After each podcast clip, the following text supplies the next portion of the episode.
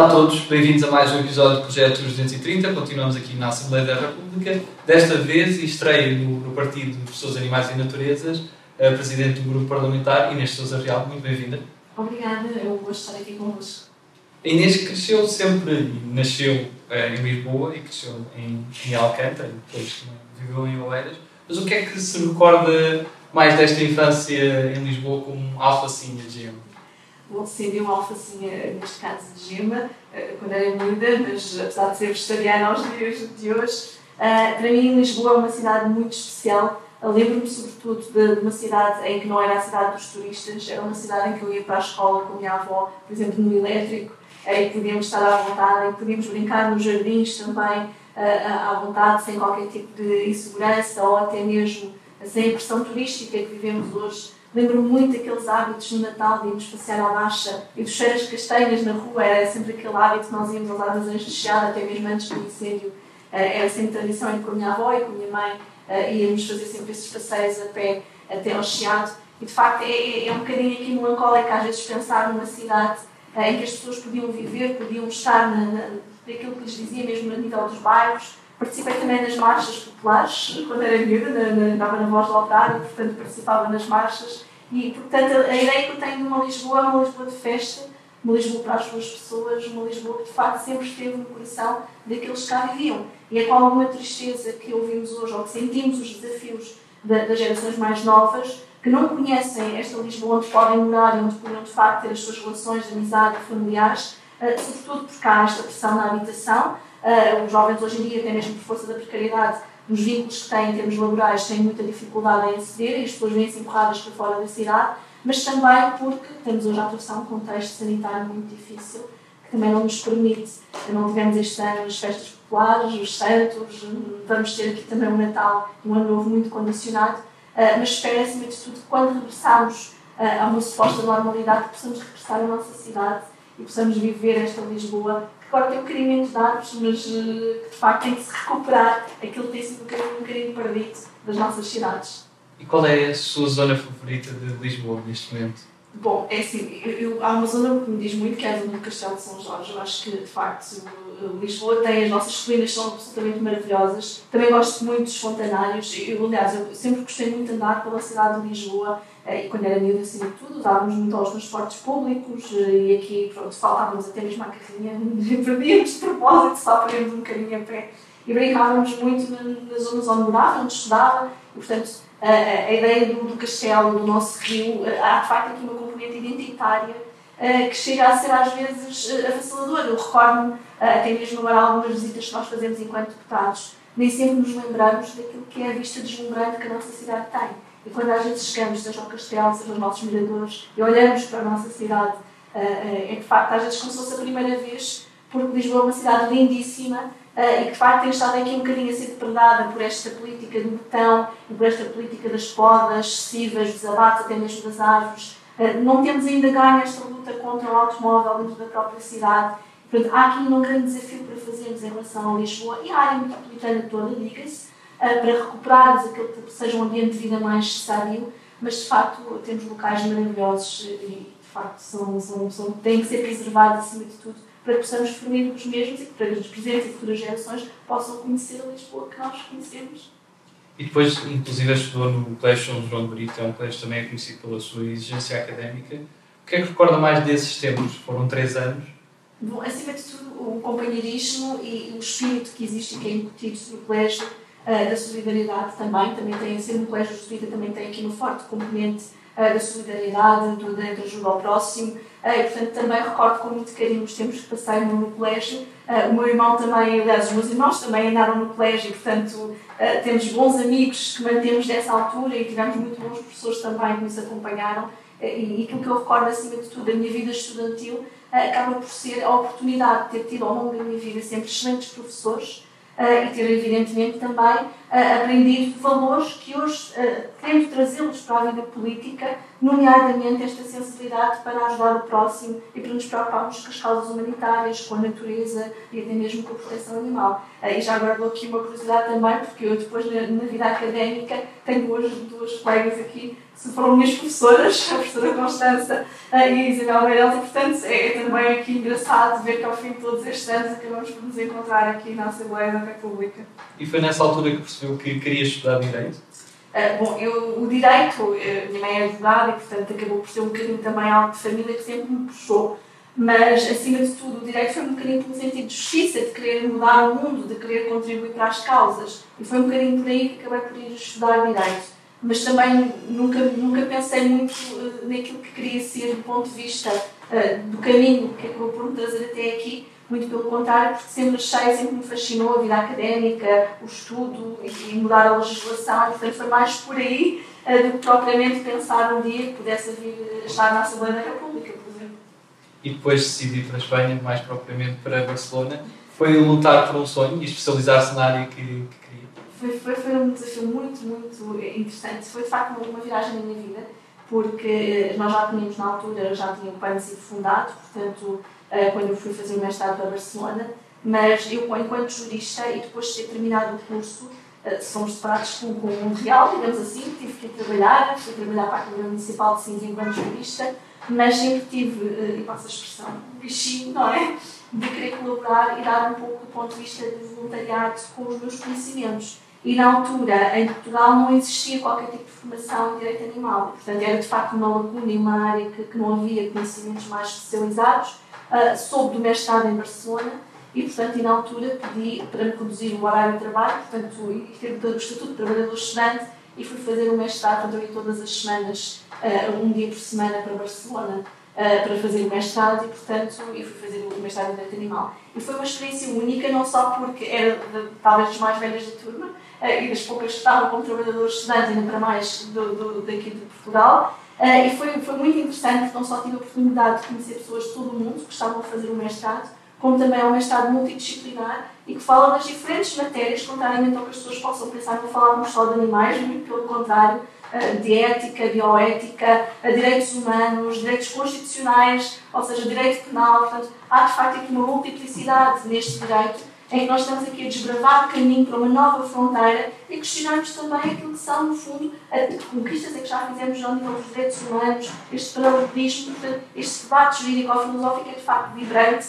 e tem ocorrido por todo o mundo e foi uma experiência única, a par da vida que na altura em Barcelona se fazia também, no sair à noite com os colegas e, e, e, hoje com a pandemia, infelizmente, não, não podemos estar próximos, mas foi, foi uma experiência muito, muito interessante e guardo com muito carinho uh, os tempos em que tive no mestrado, quer pelos professores, quer pelas minhas colegas.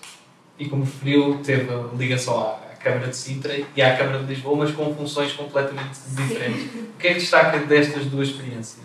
Bom, a Câmara de Sintra, por um lado, foi o sítio onde eu cresci profissionalmente. Eu comecei em 2006, com 26 anos, a trabalhar na Câmara de Sintra. Uh, guardo e tenho muito carinho pelas pessoas com quem me cruzei na Câmara, por todos os meus colegas. Uh, fiz agora esta pausa enquanto deputada ah, mas de facto foi aquilo que me permitiu evoluir enquanto profissional. Estive em diferentes serviços, desde os julgados de paz ah, ao departamento jurídico das contraordenações, e portanto foi onde de facto, do ponto de vista profissional, consegui de alguma forma aprender, crescer também profissionalmente, ter também as minhas equipas de trabalho, aprender todas essas ferramentas e ter uma visão daquilo que já é de alguma forma o serviço público, porque nas câmaras têm esta proximidade com os cidadãos e isso, de facto, permite-nos perceber a importância que o poder local tem para mudar a vida das pessoas e para, de alguma forma, termos políticas de maior proximidade. E isso, sem dúvida, eh, é uma, tem sido uma grande aprendizagem a nível pessoal e guardo com muito carinho, de facto, todos estes anos que estive na Câmara de Sintra, eh, sendo que é, evidentemente, um até já, porque suspendi as minhas funções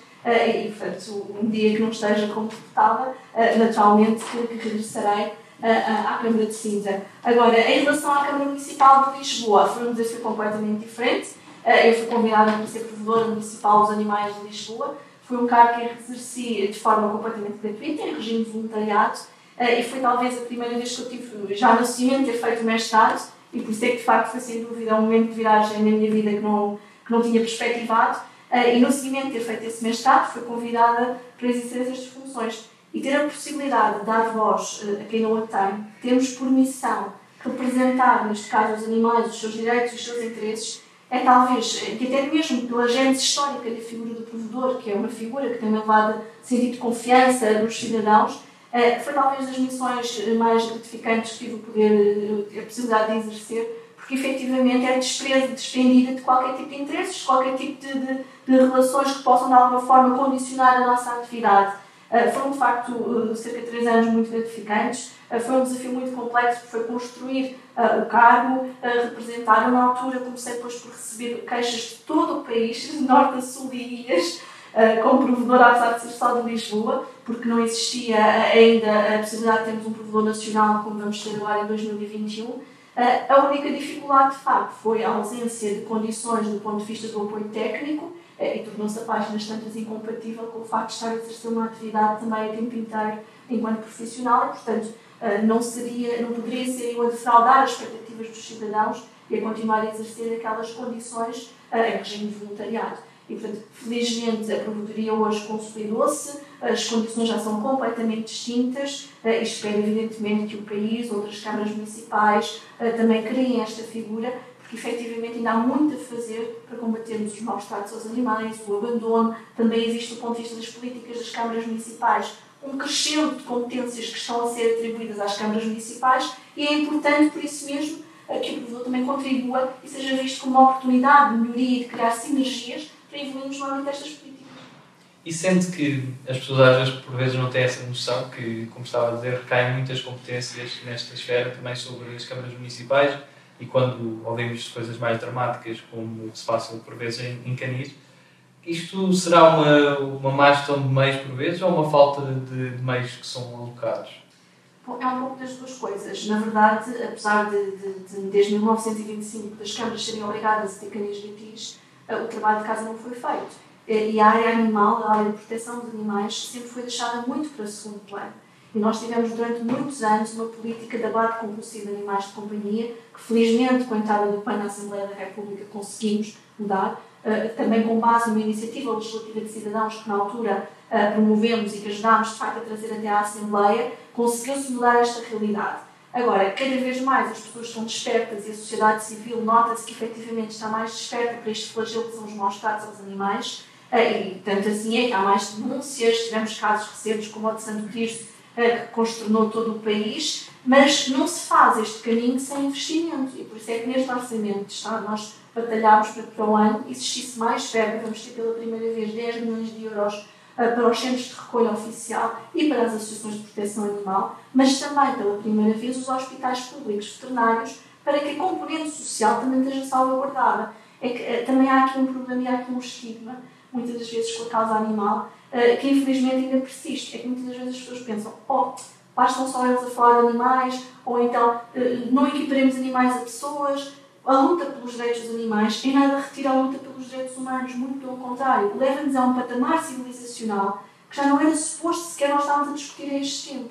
Pois, por outro lado, também, evidentemente, não nos podemos esquecer da relação que existe, por um lado, os laços afetivos que unem o ser humano aos animais, que são nossos companheiros de jornada, temos também muitas pessoas, em particular pessoas idosas, em que os animais são a única companhia. O mesmo dizer a população mais vulnerável, como as pessoas em situação de sem-abrigo, ou até as vítimas de violência doméstica, ou até mesmo as próprias crianças, que têm muitas das vezes nos animais os seus únicos companheiros e amigos que partilham consigo a sua vivência. E, portanto, quando nós estamos a falar de proteger os animais, também estamos a falar de proteger o ser humano. Até porque diz-nos que era, os estudos científicos que existem, que era a própria história, que quando os animais estão em perigo, as pessoas também estão em perigo. Portanto, está tudo interligado e esta é um bocadinho a visão que nós temos procurado trazer para que se faça evoluir as políticas públicas. Agora, ainda temos um caminho a fazer, é certo, tem que haver vontade política e institucional para que isso aconteça. Esperamos que esta reformulação que houve agora recentemente, fruto do que aconteceu em Santo Tirso, contribua para isso. O Governo não foi tão longe quanto o plano desejaria, porque, em nosso entender, deveria ter sido criada uma Direção-Geral do Bem-Estar Animal e não apenas transferir as competências para o, para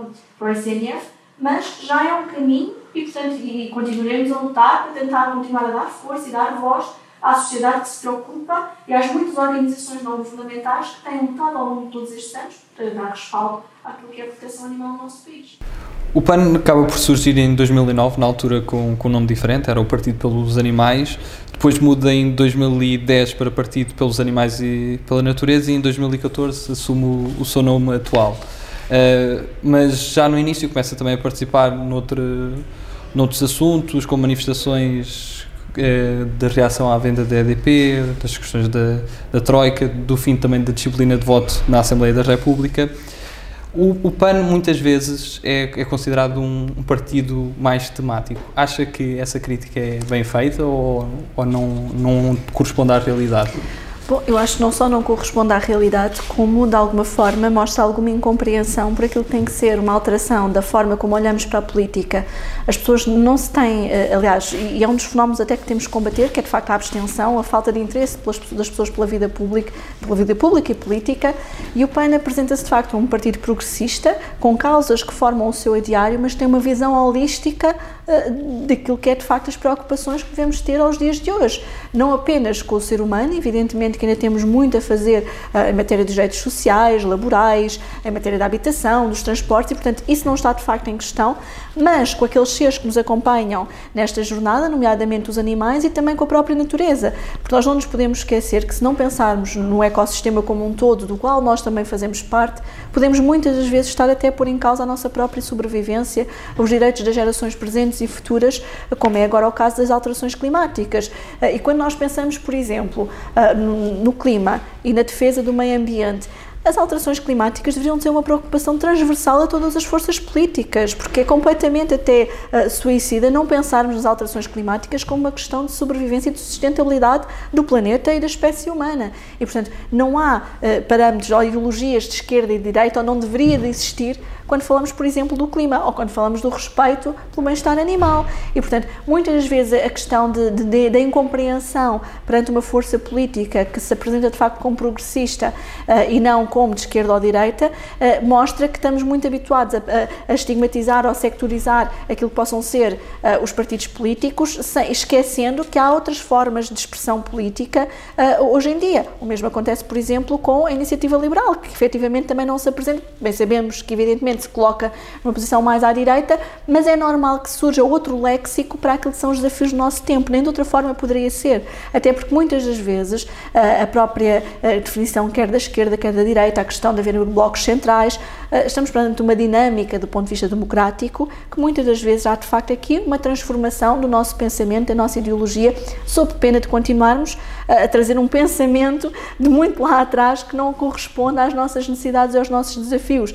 E, portanto, eh, há de facto aqui uma crítica muitas vezes injusta, também existe muitas das vezes a opinião de que o PAN só se preocupa com os animais, o que é completamente errado. Os animais surgem de facto na nossa gênese identitária e na formação do partido e não temos vergonha de o assumir, nem temos que ter, porque efetivamente as políticas públicas descuraram durante décadas aquilo que era a preocupação com os animais e, portanto, e não é digno de um país civilizado continuarmos a tratar os animais da forma que tratávamos, mas nós estamos cá para defender também outros interesses, como a questão do combate à pobreza, trazer também mais projetos Housing First, por exemplo, para combater a pobreza extrema e dar soluções para as pessoas em situação de sem-abrigo, uh, defender o nosso Serviço Nacional de Saúde, a saúde mental, conseguirmos de facto fazer avanços nas políticas sociais e, por exemplo, defendermos não apenas o ordenado, a subida do ordenado mínimo, mas também do ordenado médio, uh, que muitas das vezes quando entramos na componente ideológica, há uma tentativa de bipolarização do tema e nós não conseguimos olhar para esta dimensão desta forma ou, mais ainda, proteger a nossa casa comum, que é algo que muitas das vezes, ou uma perspectiva extrativista, superprodutivista, que a direita muitas das vezes apresenta, uh, ou que a esquerda também, de alguma forma, não compreende, porque olha só para as questões laborais e não olha para o valor natureza uh, em si mesmo, o PAN, de facto, apresenta-se aqui com uma visão mais integradora de todas estas preocupações uh, que têm que fazer parte também deste hemiciclo. E o PAN teve um crescimento muito acentuado. Uh, em 2011 acaba por conseguir a subvenção, ultrapassar os 50 mil votos. Depois, em 2015, elege o André Silva e agora, em 2019, elegeu por quatro mandatos. Uh, qual é que são as grandes dificuldades, primeiro, de um partido que ainda não tinha representação parlamentar e depois os desafios de só ter um deputado e quais é que são as dificuldades que, que se acrescenta até chegar a um grupo parlamentar? Bom, em 2011, quando conseguimos a subvenção, eh, mas ficámos de facto a poucos votos de conseguir a eleição de um primeiro deputado, eh, era o início de um caminho mais difícil na perspectiva em que não tínhamos a mesma atenção mediática que têm os partidos que têm assento na Assembleia da República, mas nem por isso deixámos de continuar a trabalhar junto às nossas bases, junto às associações e de continuar a trazer para a sociedade civil e para o mundo político em particular as nossas preocupações. E, e a partir desse momento, isso permitiu-nos também continuar a fazer um trabalho que nos, que nos levou, por exemplo, à eleição de deputados na, na, Assembleia Municipal de Lisboa, na Assembleia Municipal de Oeiras, na região autónoma da Madeira e, portanto, começámos a construir um caminho em que as pessoas cada vez mais se identificam com as nossas causas e, e de facto, tendo-se traduzido naquilo que é um voto de confiança de nos atribuírem estes mandatos. Conseguimos a, eh, eh, a, eleição pela primeira vez de um deputado único aqui na Assembleia da República. Uh, apesar disso, não houve uma adaptação na altura do regimento àquilo que era esta nova realidade, o que significava que não só tínhamos menos tempos para falar, com menos oportunidade de participação, e isto depois traduz, por exemplo, na, na, apresentação de iniciativas legislativas, que é algo que se calhar depois lá em casa as pessoas não têm essa percepção, uh, também na possibilidade de voto e de participação em muitos momentos da Assembleia da República. Agora, aquilo que o PAN de facto conseguiu de alguma forma fazer, e nesse aspecto, mesmo com um só deputado, conseguimos continuar sempre pela positiva a criar estas pontes de diálogo, não nos demitimos de fazer oposição, e aliás nós temos causas que são absolutamente fraturantes uh, que demonstram isso mesmo, uh, basta ver a questão do aeroporto de Montijo, a abolição das touradas, aquela que é a nossa preocupação, por exemplo, também para travar os furos, por exemplo, no Algarve, a questão da, da exploração em mar profundo, portanto, há aqui uma série de facto de questões que merecem a nossa vivimento oposição, mas isso não nos tem demitido daquilo que é um trabalho que nós acreditamos que deve ser feito pelos eleitos, que é, se estamos eleitos, as pessoas elegem-nos porque querem ver avançar as suas preocupações. Porque fazer política, aquela política da terra queimada, como se costuma dizer, só da mera oposição, isso é muito fácil. Apresentar soluções, tentar implementá-las, tentar construir e conseguirmos fazer avançar aquilo que é a preocupação das pessoas que confiam e que nos elegem, é que é de facto muito difícil. Nós temos também um segmento em que, que aceitamos perguntas do, dos nossos seguidores, dos portugueses que, que, nos veem, e a pergunta que temos, também no âmbito do, do que falámos aqui, é a pergunta do, do Gonçalo Ferreira, que pergunta qual o enquadramento do PAN no espectro político. Uh, bom, como eu já referi, somos um partido progressista, ou seja, somos um partido que efetivamente não se identifica nem como centro-esquerda nem direita. Muitas das vezes as pessoas pensam que isto possa ser um conceito vazio, mas não é. Para nós há de facto uma viragem naquilo que tem que ser uma política mais sensível àquilo que são as preocupações com o meio ambiente, uh, em olhar com uma visão holística para a integração dos direitos humanos, dos direitos animais e também da, proteção da, da, natureza neste contexto. Uh, e, portanto, esta visão é dissociada daqueles partidos partido ideológico que normalmente identificam-se com os partidos ou de extrema-direita e de, até do espectro da extrema-direita à extrema-esquerda uh, e que de facto o PAN nesse sentido quer se apresentar como estando na vanguarda naquilo que é a representação uh, dos vários direitos. Uh, não é fácil às vezes compreendermos isto porque significa estarmos a desconstruir aquilo que no fundo desde muito cedo, mesmo a nível da ciência política, nos é incutido, mas de facto só faz sentido nós podermos estar e participar da vida política se isto for algo em permanente construção e mutação, porque senão não vamos estar aqui a retirar do papel ou da letra do papel aquilo que possam ser os nossos direitos, aquilo que possam ser as nossas preocupações, que têm que ter sempre uma perspectiva atualista. E na linha da perspectiva mais ecologista, quais é que são os grandes traços que diferenciam, por exemplo, o Partido Ecologista aos Verdes do PAN? Bom, desde logo aquilo que é, eh, nós não nos apresentamos aqui quase como um pino na lapela em relação de matéria ambiental, porque não faz sentido para nós defendermos os direitos ambientais e, e, por exemplo, depois termos pudor de afetar aqueles setores que são efetivamente os setores que mais poluem, mais contribuem, eh, e aqui não falo apenas da aviação, falo, por exemplo, eh, da produção animal, e falo daquilo que é o, não só a pegada ambiental que a matéria carbónica tem a produção animal, aliada àquilo que são as concepções do bem-estar animal. E, portanto, uh, para o PAN, efetivamente, nós temos que olhar para o ponto de vista ambiental uh, com a, percepção de que temos, por um lado, reverter o paradigma daquilo que é a nossa forma de desenvolvimento. o país pode crescer, pode e deve crescer assente num modelo económico menos extrativista, menos produtivista, mas que acrescente valor e que seja mais sustentável, quer do ponto de vista social, quer do ponto de vista ambiental. E dou alguns exemplos. Quando nós, por exemplo, defendemos uh, o encerramento e a reconversão uh, do PEG e de Sines, uh, das centrais a carvão, a nossa preocupação foi, por exemplo, a reconversão das atividades que ali estavam do ponto de vista económico e transitar também para modelos de produção mais energéticos. Nós precisamos de investir nesse tipo de, de matérias. Agora, não podemos, é de facto, dizer que defendemos o meio ambiente e depois ter, sermos incoerentes no sentido de continuarmos a incentivar e de continuarmos a apoiar atividades, por exemplo, que são altamente poluentes. Ou mesmo dizer, por exemplo, a atividade sinergética. Ainda recentemente, quando apresentámos aqui uh, iniciativas para limitar, por exemplo, uh, a atividade sinergética e até mesmo a utilização de artefactos que de alguma forma uh, eram ilegais, a sua própria venda, os verdes, por exemplo, assumem e defendem que para efeitos de consumo a caça possa existir. Ora, nós, do ponto de vista do PAN, tendo em conta os valores ambientais e também a proteção animal, não faz qualquer sentido que exista uma atividade que assenta na crueldade e que assenta em matar animais e, portanto, uh, e que ainda para mais tem a componente da poluição com o chumbo que sabemos que é deixado muitas das vezes com a caça, uh, com os cartuchos que são deixados, uh, quer nos tiros, uh, nos campos de tiro, quer depois também quando, quando estamos muitas das vezes na, na, floresta ou nas mais áreas agrícolas ou rurais com essa atividade. E, portanto, há de facto aqui uma perspectiva do ponto de vista do PAN mais profunda daquilo que é o respeito pela nossa casa-mãe, aquilo que é o respeito pelos ecossistemas, em que efetivamente ou fazemos este momento de viragem ou dificilmente vamos conseguir reverter o ponto de não retorno que aí está e, portanto, que é uma realidade do presente, não é qualquer tipo de mau augúrio para o futuro. E, portanto, temos de facto de ser coerentes e que apostar e mudar a forma como desenvolvemos o nosso país de acordo com isso. Nós entramos agora na parte mais dinâmica da, da nossa conversa, são perguntas de, de, resposta mais, mais curta, também bastante interessantes. A primeira pergunta que, que lhe faço é qual foi o seu primeiro animal de estimação?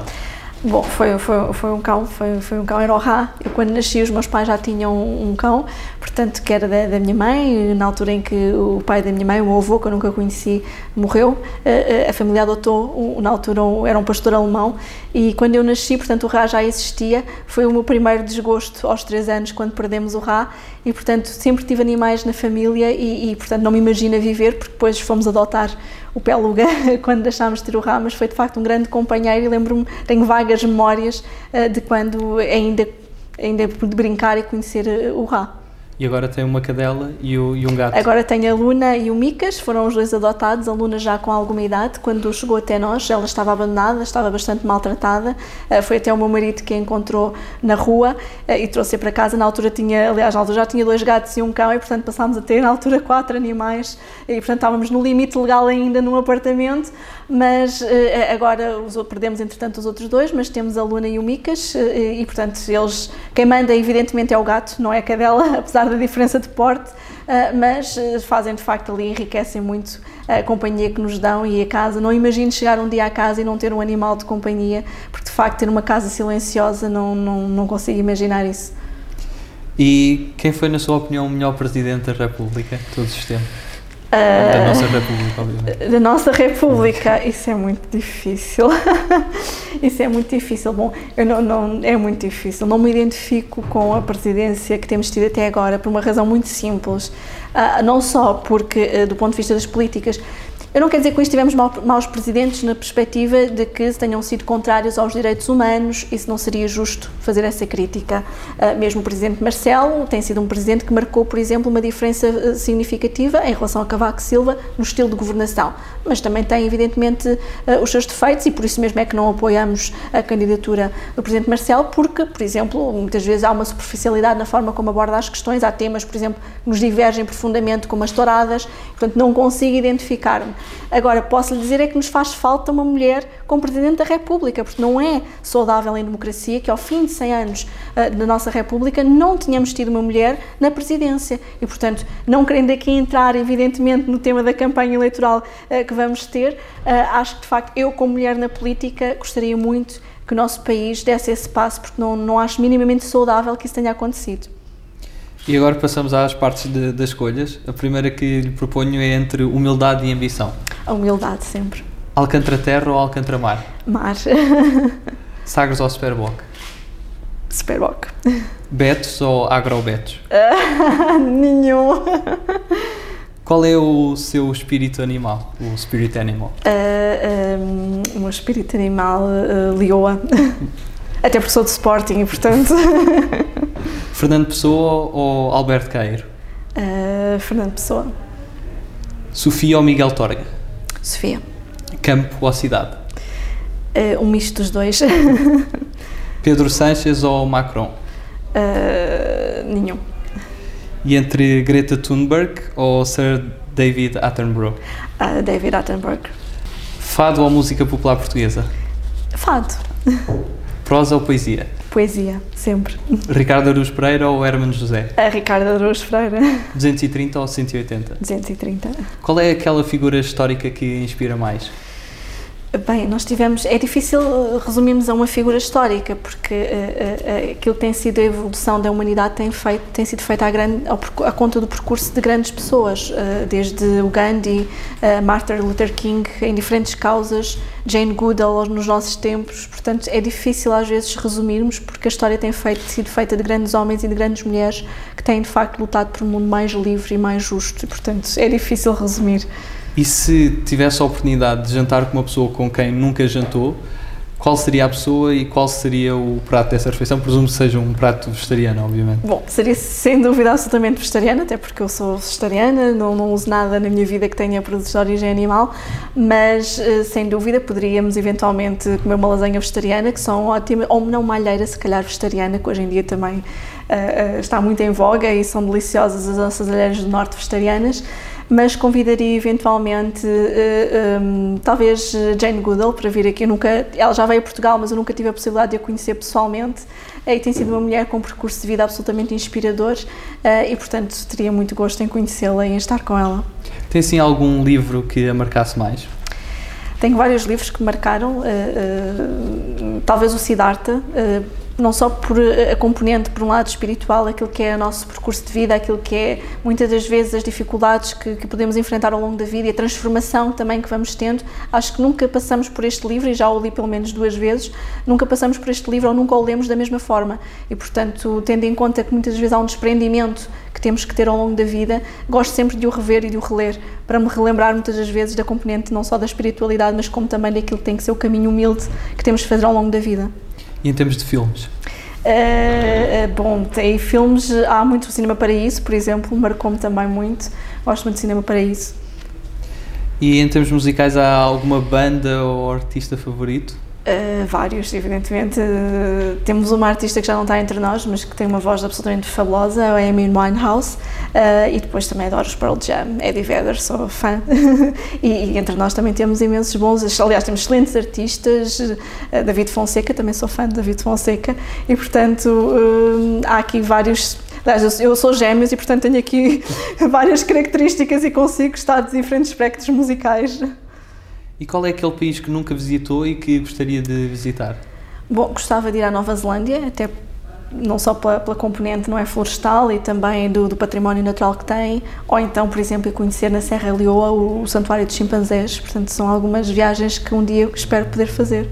E o que é que mudou na sua vida desde que foi eleita o ano passado como deputada? Bem, eu acho que mudou tanta coisa nas nossas vidas, talvez o sentido de responsabilidade aumentou. Eu acho que há um ano atrás, quando tomámos posse, ninguém imaginaria que estávamos a enfrentar uma crise pandémica como a que tivemos. E se calhar se tínhamos todos muito. Eu, pelo menos eu tinha essa sensação de que estamos aqui por um bem comum, vamos lutar por aquilo que acreditamos, pelos nossos ideais, de repente fomos interrompidos uh, com uma crise que nos convocou a ter um sentido de Estado e de responsabilidade uh, que pesa pesa, ou seja, sabermos que estamos neste momento a decidir sobre a vida de tantas pessoas com um impacto tão significativo do ponto de vista social, económico uh, e também, evidentemente, quando temos os números que temos, uh, uh, quer não só dos mortes, das mortes que já ocorreram, das pessoas que estão doentes, dos profissionais de saúde que estão a lutar na primeira linha para nos salvaguardar a todos, de facto acho que o sentido de responsabilidade acentua-se e, portanto, espero que isso esteja sempre presente também de qualquer das formas no nosso mandato, porque não, de outra forma também não daremos resposta às reais preocupações das pessoas. Nós chegamos agora à parte do, do nosso segmento de, de palavras soltas e peço okay. que, que me diga o que associa a cada palavra ou conjunto de palavras. A primeira que escolhi é Tesla. Tesla, eh, mobilidade sustentável. Regionalização. Uh, coesão territorial. Eutanásia. Um, eutanásia é muito complexo, mas é, é dignidade. Poder. Uh, com uh, bom senso e ponderação. CEF. O CEF, o CEF é o pior, revela aquilo que, que pior podemos ter mas uh, aqui tenho que fazer um paralelismo. Eu sei que sim, querem sim, uma sim, resposta curta, mas o, o, episódio dramático que aconteceu no CEF revela aquilo que pior podemos ter na nossa sociedade. Mas eu também sei que há muitos homens e mulheres no CEF que não se identificam uh, com uma instituição que viola os direitos humanos.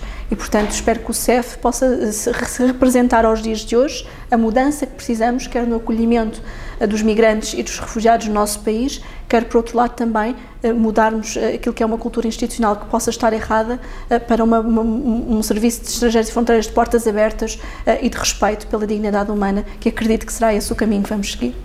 Sistema de justiça. O sistema de justiça tem muito a desejar. Eu acredito profundamente no sistema de justiça, mas precisamos de uma justiça mais rápida, eficaz e equitativa, equitativa, porque nem todas as pessoas conseguem ter o mesmo acesso ao nosso sistema de justiça. Até para combatermos a corrupção, que é um flagelo, um ponto negro na nossa democracia também. Fast food.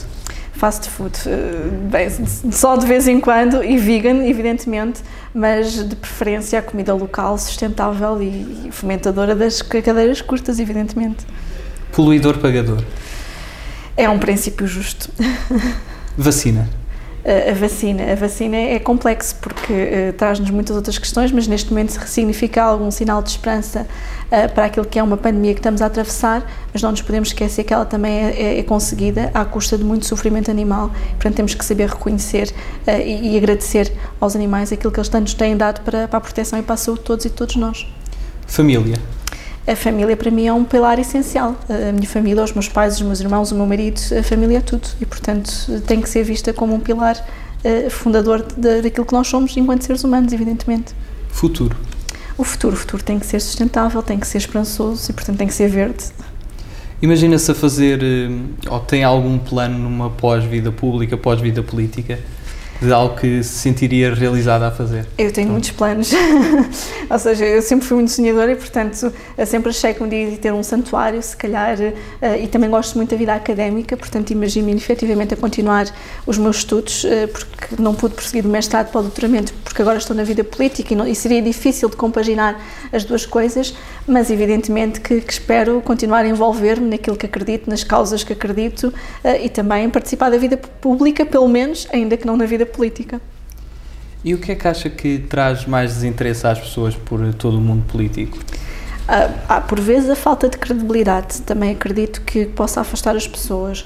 Mas o facto de nós, desde muito cedo, não estarmos a educar as pessoas do ponto de vista da cidadania e incentivar a sua participação, não terem ferramentas uh, para participar de forma igual, afasta as pessoas da vida pública e política. E depois também não é justo nós dizermos que as pessoas não participam quando não combatemos, por exemplo, a pobreza, quando não diminuímos as assimetrias eh, sociais e regionais que existem, ou quando, por exemplo, não damos a mesma oportunidade, seja às minorias étnicas, eh, seja também àquilo que ainda é o combate que temos a fazer em matéria de igualdade de género. Porque quando nós estamos aqui nesta Assembleia, e eu vejo por mim, quando passamos por estes corredores, e só vemos fotografias, seja nas comissões, seja ao nível da Presidência da República, do, do até mesmo do Palácio uh, uh, do Primeiro-Ministro, da Casa do Primeiro-Ministro, e as fotografias são todos, os rostos são todos femininos, masculinos, de facto, eh, há uma subrepresentação da nossa sociedade que não está neste hemiciclo. E se olharmos para os 230, as mulheres também continuam a estar subrepresentadas.